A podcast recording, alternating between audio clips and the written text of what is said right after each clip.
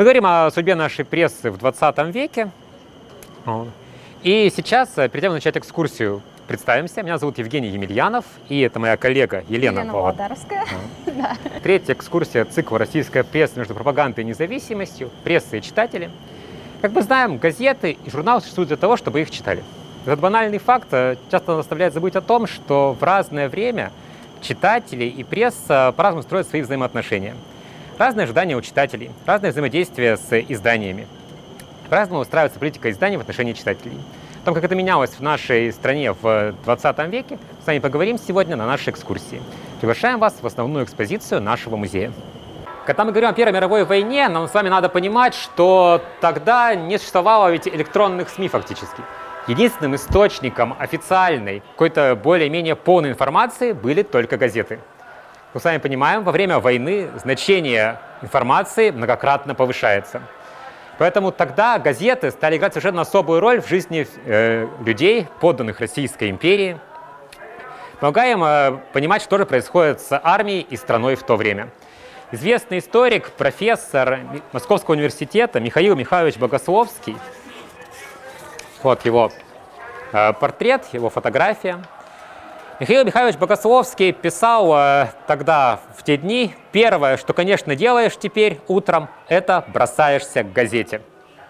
Видим, что газеты того времени, допустим, газета военного ведомства «Русский инвалид», в первую очередь говорят как раз о войне, о ходе боевых действий, об отступлении русской армии кто были читателями русского инвалида. То есть инвалид в непривычном а, нам значении, а да, в значении ветеран, ветеран боевых действий, да. Это официальная газета военного министерства, адресованная как, и, как военным, так и тем, кто просто интересуется этой тематикой. Распространяется по подписке. Да.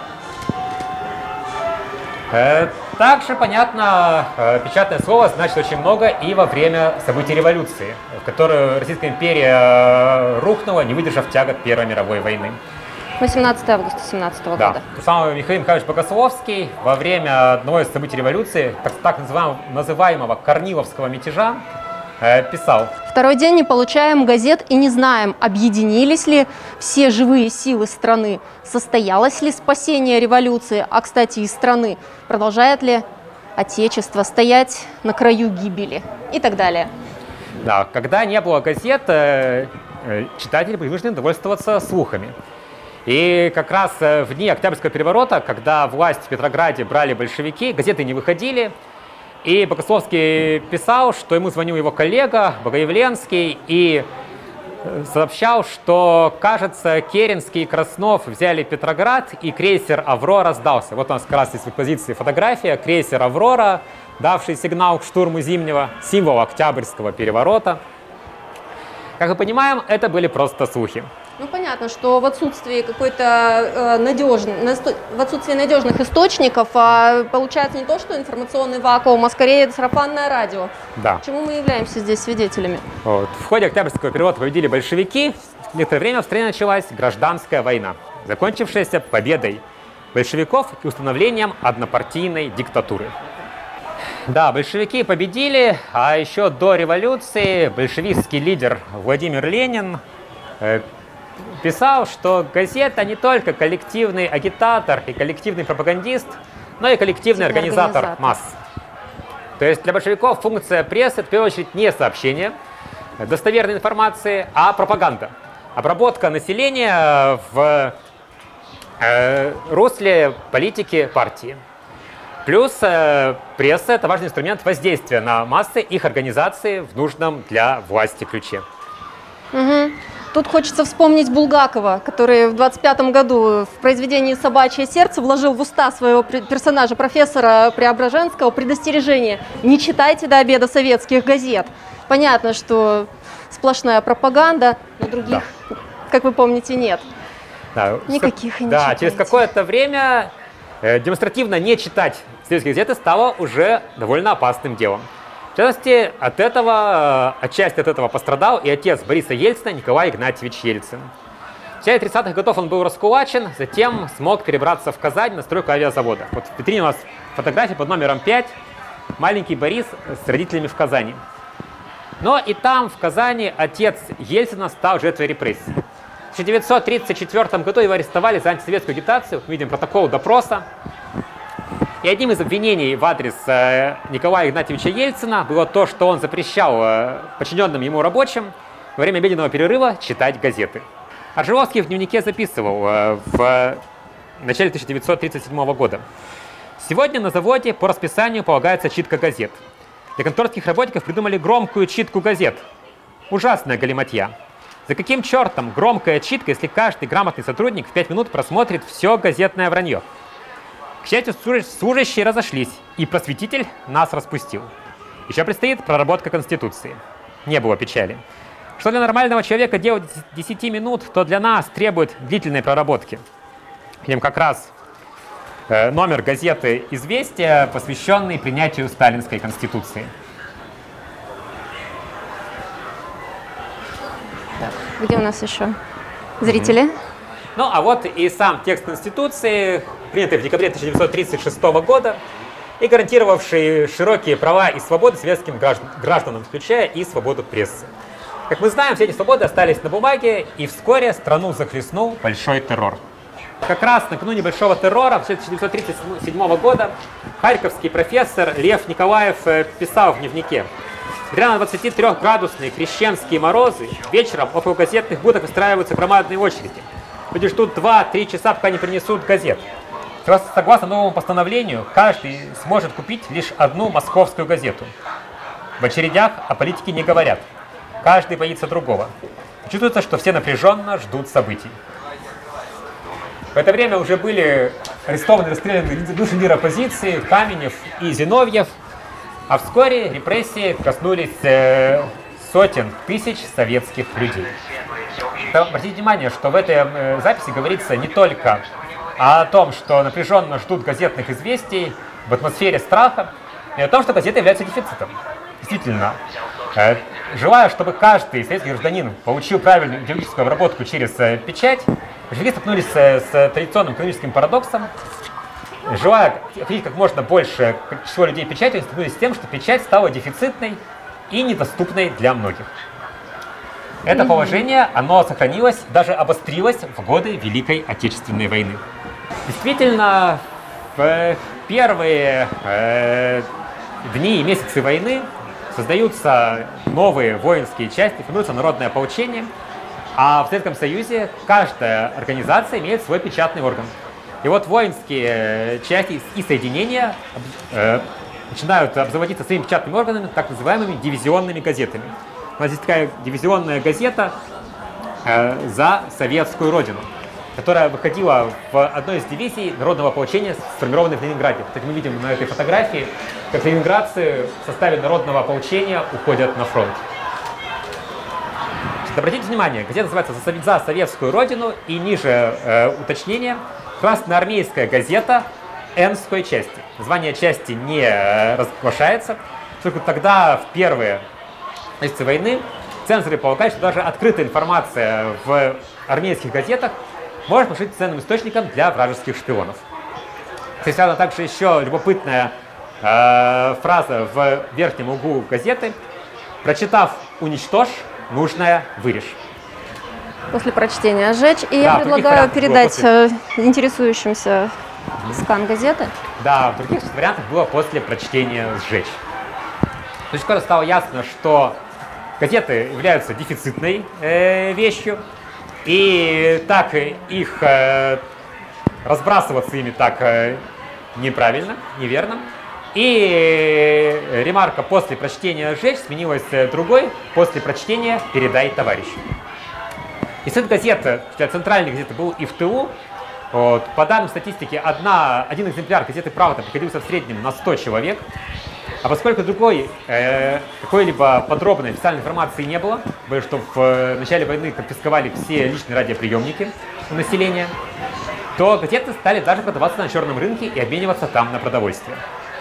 В итоге, э, для борьбы с этим, в 1942 году было принято постановление о том, что отныне на каждой э, железнодорожной станции должны быть установлены газетные витрины, где будут э, бесплатно вывешены экземпляры основных газет для ознакомления населения с информацией. Газеты сохраняют свою пропагандистскую роль и после Великой Отечественной войны в эпоху оттепели. Но оттепель принесла в их жизнь довольно серьезные перемены. Аджубей превратил скучную официальную газету, вот с известия, какими, какими они были до 1953 года. Номер у нас в витрине. В 1959 году Аджубей возглавляет э, газету, превращает ее в интересное издание, которое э, читали уже не только по долгу службы, но и просто из интереса. Э, при этом э, в газете заметно повышается роль писем. Вообще в СССР было принято писать в газеты э, довольно часто и по самым разным поводам. Многие писали просто желая как-то высказаться публично, самовыразиться. Другие писали различные жалобы. Ведь мы говорили, что пресса была важным партийным инструментом. В общем-то, письмо в газету, это по сути письмо в партийную инстанцию, и единственный способ хоть как-то повлиять на различных э, нерадивых руководителей, устранить какие-то отдельные недостатки. Но здесь хотелось бы акцентировать, что о какой-то свободе слова мы пока не заговариваем в полной мере, но если человек, читая в газете, как у нас все хорошо, пишет письмо о том, что ну вот, например, на том-то уровне не так хорошо все, и это могло быть поводом э, для того, чтобы заметкой появилось это письмо в газете, и тут мы уже можем говорить об обратной связи с читателями. Газета «Известия» становится первой газетой, в которой такая обратная связь налаживается очень серьезно. Да, на очень высоком уровне. То есть э, писали всегда и во все газеты. В «Известиях» тех же самых ходил писем занимал целый этаж огромного здания на Пушкинской площади.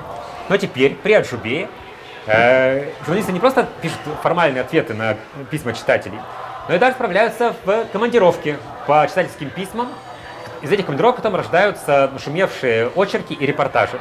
То есть один из самых известных случаев, когда молодой глазной хирург из Чебоксар, Святослав Федоров, написал письмо в газету «Известия» о том, что он сделал уникальную операцию по пересадке глазного хрусталика, еще подвергся травле коллег и лишился возможности работать. В Чебоксары по этому письму поехал блестящий журналист Анатолий Аграновский, написавший об этом очерк под названием «Прозрение». Этот очерк повлиял на судьбу Федорова, позволив ему дальше э, работать и в итоге стать одним из э, ведущих э, офтальмологов Советского Союза. Аджубей не ограничивался письмами в газеты, рубрика «Письмо позвало в дорогу», то есть командировка журналиста по письму читателя. Дошло до того, что «Известия» открыли свои общественные приемные в крупнейших городах Советского Союза. Там можно было прийти с письмом, с жалобой, и, и значит, получить на нее какой-то ответ. И, может быть, даже э, положительное решение своей проблемы. Ну, кстати, стоит сказать, что ответ был обязателен, даже если читатель пишет в газету как, э, ну, скажем так, странные вещи, то он все да. равно получает ответ. Да, официальный ответ, что спасибо за письмо, оно поможет нам в нашей дальнейшей работе.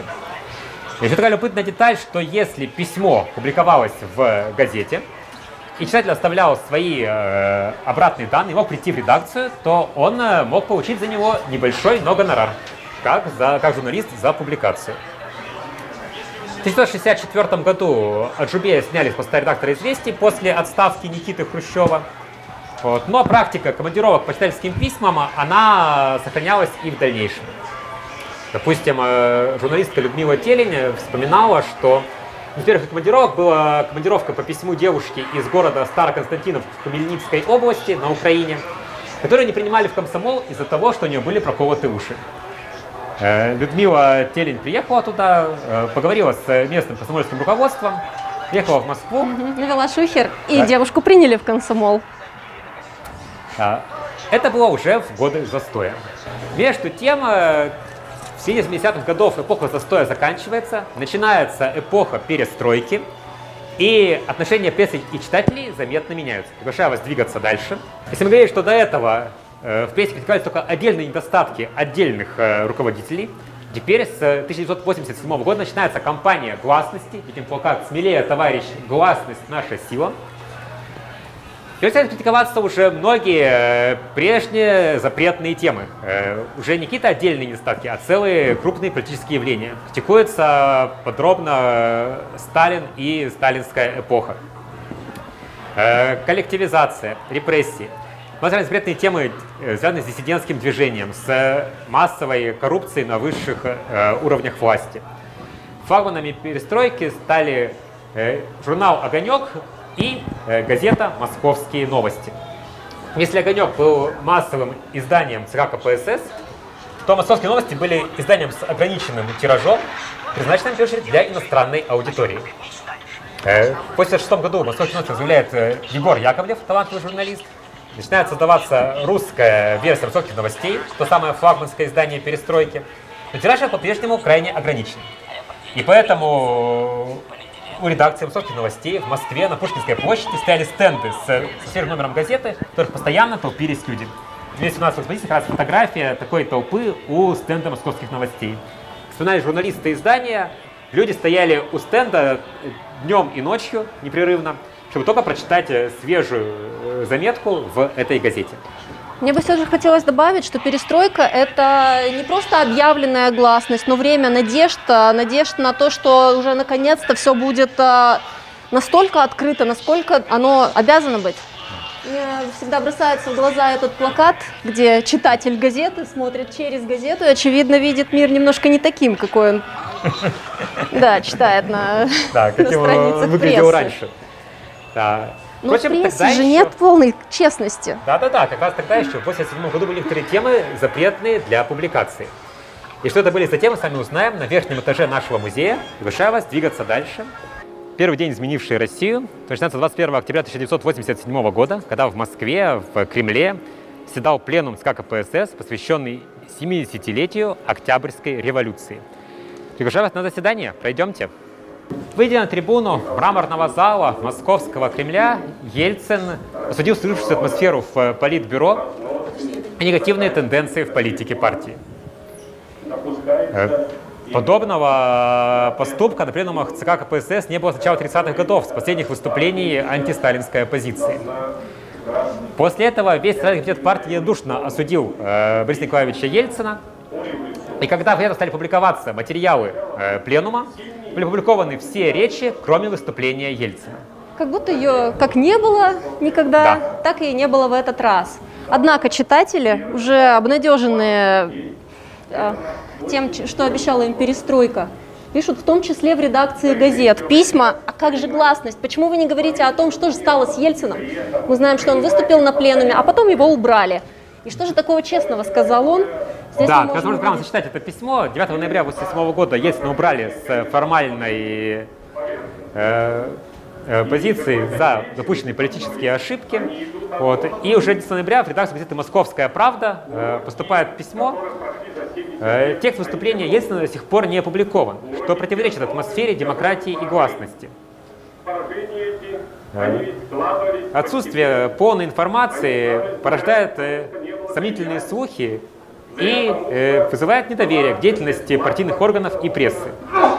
Убедительно просим опубликовать материалы пленума в том числе и полный текст выступления Б.Н. Ельцина.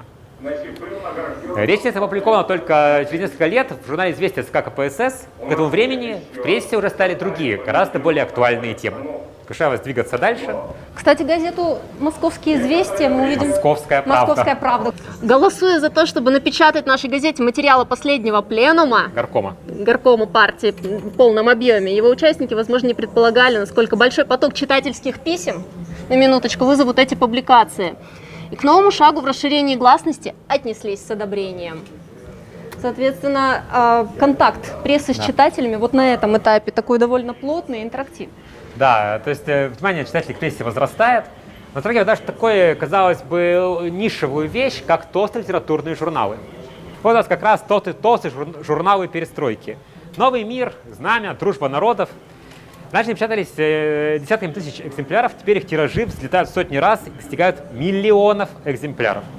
Это, в первую очередь, конечно, не только с литературными произведениями, которые там публиковались, сколько с публицистикой, которая появлялась на их страницах публицистикой, в которой открыто осуждались э, события, э, связанные со Сталиным, и говорилось о том, что очень много в советской истории нуждается в коренном пересмотре.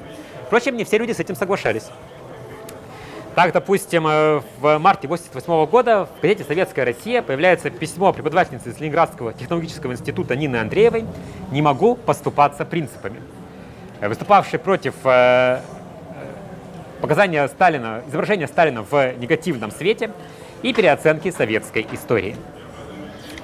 Считается, что публикация э, такого письма на одной из первых полос газеты э, в таком большом объеме была вызвана деятельностью секретаря как Егора Лигачева, пытавшегося при помощи этого письма, э, как, как бы дающего голос э, трудящегося, э, осудить э, радикализацию перестройки. Впрочем, э, Нина Андреева быстро превратилась в символ всего костного, консервативного, мешающего развитию страны и подверглась масштабному осуждению в советской прессе. В общем, уже вскоре появляются издания, которые относились к советскому прошлому несколько иначе. Одним из таких э, изданий была газета «Коммерсант». То вспоминали ее создатели, то время как другие издания постоянно сняли отношения с э, прошлым э, СССР, э, спорят о оно хорошим или плохим. Коммерсант э, вел себя так, как будто никакого э, Советского Союза не существовало, и главное, что она требует, что требуется читателям этой газеты от советской власти, чтобы она им не мешала. К слову сказать, а, эта газета была ориентирована на такую аудиторию, как новые русские. Откуда пришел этот термин в итоге? Да, мы об этом скажем чуть позже. Я скажу, что ее основал э, журналист Владимир Мгм. Яковлев, сын Егора Яковлева, того самого возглавлявшего «Московские новости». Яковлев э, позвал в новую газету, ориентированную на новый слой людей, первых пред- предпринимателей, э, кооператоров. Многих людей, которые раньше профессионально не занимались журналистикой, занимались э, аналитикой в различных научных институтах. Потом, позднее, Яковлев вспоминал, что история газеты «Коммерсант» это была история про читателей, которые делали газету для читателей. Потому что так или иначе, люди, которые делали газету, тогда были читателями, читателями советской доперестроечной прессы, которая всех достала до последней степени. Эта история не про, не про журналистов, а про читателей, которые делали газету для самих себя. Вот этот коммерсант э, отличался принципиально от э, всей тогдашней прессы и темами, которые в нем поднимались, и самим стилем подачи информации. На смену прежним э, высокопарным, но бессмысленным заголовкам пришли точные э, заголовки, цель которых была сообщить достоверную информацию о происходящих событиях. То есть э, снова, как и до революции, на смену функции пропаганды как основной функции приходит функция информирования читателя о том, что происходит в стране. Вскоре этот новый слой читатели «Коммерсанта» стали одними из тех, кто защищал Белый дом в августе 1991 года. Да, на календаре у нас понедельник, 19 августа. С утра а в телевизоре Балет «Львиное озеро», как бывало в дни смерти советских вождей. Короткие сводки дикторов. Михаил Горбачев отстранен от власти. Вино чрезвычайное положение. Власть в руках ГКЧП, Госкомитета по чрезвычайному положению. Первым решением ГКЧП запрещает демократические издания. Э, В ответ их э, журналисты на базе коммерсанта издают общую газету. Ну, а кроме того, они начинают э, выпускать различные листовки. Газета «Московские новости» часть своих материалов выпускала в виде листовок. Можете взять трубку, если хотите. Вот. И раздавала их на улицах Москвы. Вот. В том числе и у Белого дома, где находился Борис Ельцин, возглавивший сопротивление августовскому путчу. Вот разреши мне все же вставить Да. свои 5 копеек, Давай. а, потому как печатная пресса это уже понятная история, но вот как раз августовский путч, события августовского путча показывают, насколько люди чувствуют а, разницу между официальной информацией и в данном случае правдивой. А, Здесь радио, эхо Москвы и что у нас еще, голос Америки? В общем, Америки, да. радиоспециалисты. На радио идет а, буквально в живом режиме вся хроника противостояния в центре Москвы у Белого дома. То есть а, в телевизоре, помимо Белого, э, ой, Лебединого озера, не показывают ничего. И только на следующий день противостояния корреспонденту программы «Время» удается прорваться в эфир с репортажем, что Белый дом буквально а, прикрывают к нему подходы баррикадами всевозможными эм, арматуринами и прочей Да, прочими вещами. Значит, подробнее об этом расскажем в июне нашей экскурсии «Пресса и телевидение». Мы это обязательно расскажем, пока но сейчас мы идем вас. как раз на баррикаду. Да. Тогда раздавались на улицах и иные издания, допустим, газета «Экспресс-хроника», делавшая диссидентской хроники текущих событий. У нас номер представлен как раз в витрине. Она раздавалась бесплатно вот, и также содержала информацию о том, что происходит в стране, о том, э, кто ведет борьбу с путчистами и э, как складываются события. Вот. Значит, эти бесплатно раздававшиеся газеты и листовки сыграли важную роль в мобилизации москвичей для защиты демократии. ГКЧП потерпело поражение, э, Борис Ельцин одержал победу. К слову сказать, здесь помимо экспресс-хроники лежит также экстренное приложение газете «Доверие» и прочие артефакты того времени. Неудачный августовский путч закономерно э, подтолкнул Советский Союз к распаду. В декабре 1991 года Советский Союз уходит в историю. Мы зашли в этот зал в СССР, а выходим уже в России. Символическая черта на полу, и вы выходите из Советского Союза. Да. И вскоре Борису Ельцину предстоит принять э, самое главное решение в своей жизни. Начать радикальные экономические реформы в нашей стране. Как это отразилось на взаимоотношениях прессы и, и читателей, мы с вами поговорим в следующем зале. Проходим через пустые полки в магазине в декабре 91 года и подходим к разделу экспозиции, посвященному э, радикальным реформам так называемой шоковой терапии. Шоковая терапия начинается с президентского указа о либерализации цен, э, появившегося как раз в январе 1992 года. Дефицит заканчивается, в смену приходит гиперинфляция. Э, Полки естественно, наполняются, но для газет наступают довольно непростые времена, поскольку до этого большая часть доходов газет складывалась э, за счет э, подписки на них читателей. Теперь долгосрочная подписка оказывается невыгодной, либо убыточной для газет, либо убыточной для читателей. И надо принимать какие-то новые меры, искать новые способы привлечения читательской аудитории к газетам. О том, что это были за способы, с вами поговорим в следующей части зала. Приглашаю вас двигаться дальше. Мы с вами видим, как меняется сам язык газет. Здесь совершенно по-иному разговаривают с читателем, стараются его заинтриговать, заинтересовать. На смену прежним безличным заголовкам э, выбирают э, достойных, э, э, награда лучшим и так далее. Так, допустим, такие заголовки, как э, 25 апреля, переход на среднеевропейское время, знак вопроса, а то, что можно реформы по образцу стран Центрально-Восточной Европы. Или тень Деголля в кремлевских палатах. Старт из неудобной позы. Да. Губернаторы и мэры метят в пэры и так далее. Но если надо еще как-то привлечь читателя, кроме заголовка, надо предвидеть какое-то интерактивное взаимодействие. Газеты перестали быть официальными партийными органами, соответственно, прежние письма с жалобами в газеты, они не работают, и начинается поиск новых форм взаимодействия. Мыслимо различные конкурсы, лотереи с ценными призами. Э, Католическая правда организовывает э, конкурсы красоты, и позднее, в 96 году, нам вообще учредили свой собственный конкурс «Мисс КП», то есть «Комсомольская правда». И вот видим, как выглядела подборка фотографий участников и участниц конкурса. Можно приглядеться поближе. Впрочем, несмотря на то, что газеты пытаются привлекать читателей через различные раз- развлекательные мероприятия, острота полити- политической борьбы в стране от этого никуда не девается. Растает противостояние президента и депутатов э, Верховного Совета и Съезда народных депутатов России, выступающих против радикальных экономических реформ. Помимо там, тех газет, которые развлекали людей конкурсами, э, не знаю, шахматными партиями или политическими новостями, появляется еще такой эм, пласт в прессе, как то, что мы сегодня называем эзотерикой.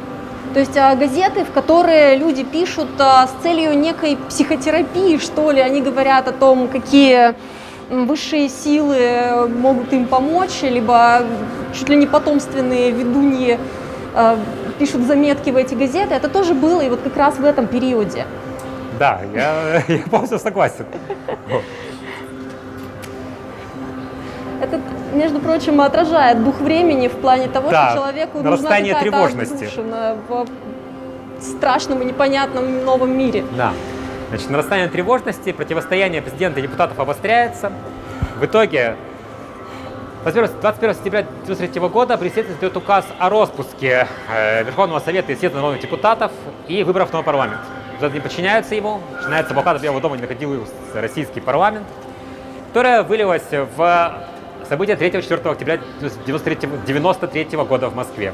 Сторонники депутатов попытались э, взять штурмом Останкина и захватили мэрию. На следующий день в Москву были введены части армии, Белый дом был взят штурмом. Что было дальше, мы с вами узнаем в следующем зале. 4 октября штурм Белого дома, а 5 октября газета «Известия» публикует открытое письмо э, писателей по заголовкам под заголовком «Писатели требуют от правительства решительных действий».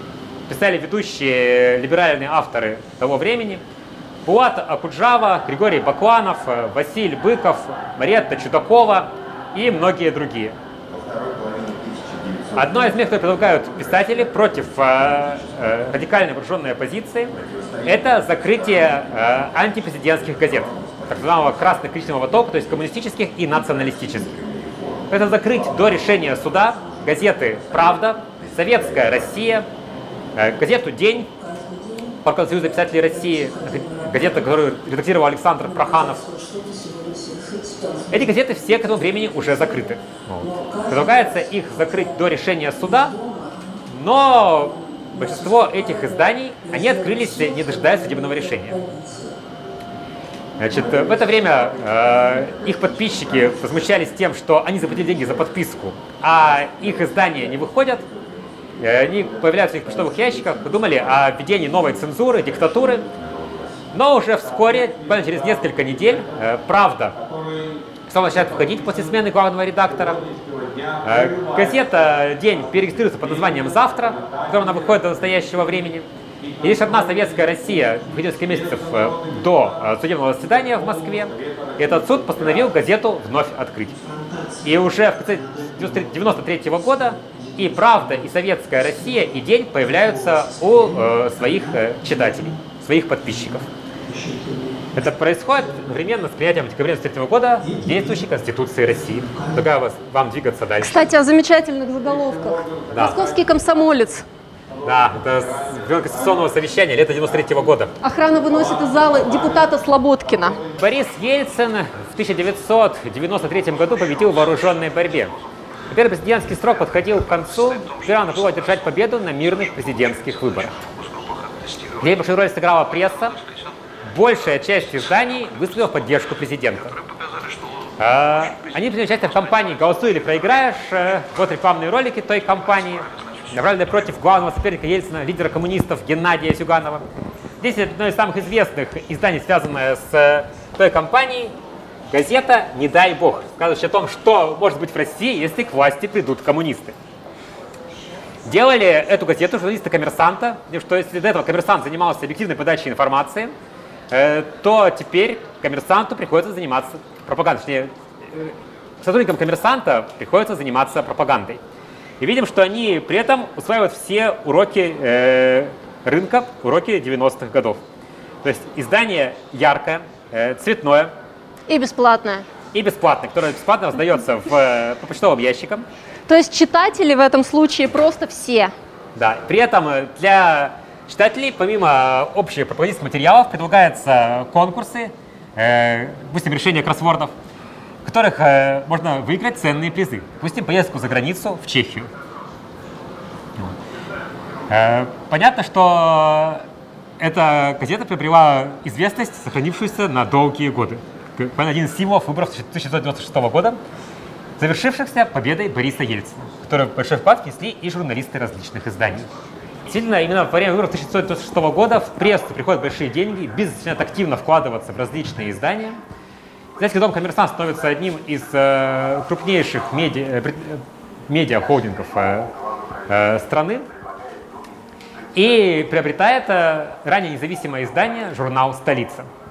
Теперь, э, после притения столицы коммерсантом в 96 году, столица резко меняет свой облик.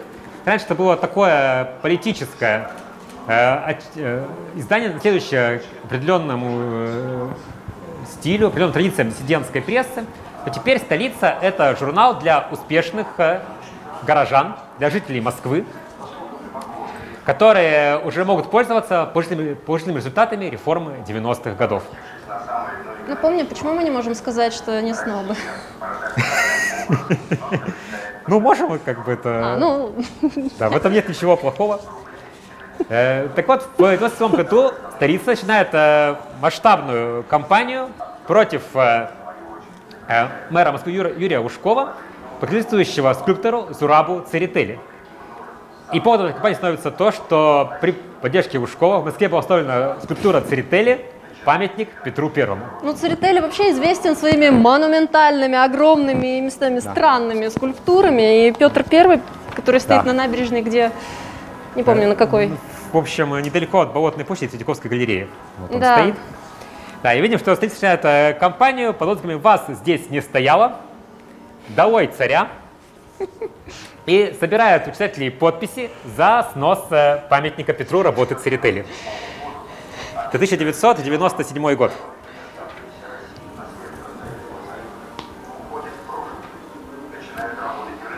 Значит, э, десятки тысяч читателей ставят свои подписи под обращениями, которые журнал «Столица» подает в различные органы власти, под их э, материалами. Э, Но в итоге, как мы знаем, э, журнал «Столица» закрылся в том же 1997 году. Памятник Петру работы Церетели до сих пор стоит в Москве. Видим, что первая попытка активного политического действия Спасибо, от издания, ориентированного на средний класс, закончилась неудачей. Можно рассмотреть убранство кабинета, который, между прочим, настоящий, перевезен сюда уже из, из уже снесенного корпуса Московского Кремля. И также можно увидеть а, то расположение документов, которое предпочитал Борис Ельцин на своем рабочем столе. Среди этих папок информационные материалы, сводки, а, как мы сказали бы сейчас, дайджесты прессы. Без ознакомления с упоминаниями в СМИ не начинался ни один рабочий, да и даже выходной день Бориса Ельцина. В своей книге «Президентский марафон» Борис Ельцин писал в своем соглас- э, графике, э, который до начала всех рабочих встреч, телефонных звонок, я обязательно должен просмотреть газеты, журналы, дайджесты прессы и итоги социологических опросов.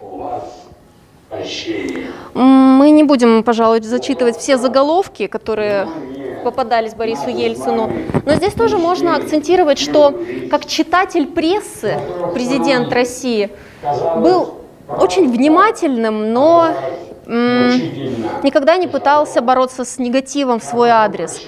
Он э, чутко реагировал на слова, как он выражался, газетчиков. Он прекрасно знал, какие действия вызывают э, реакцию, прекрасно понимал, как эту реакцию могут, может усугубить подача прессы.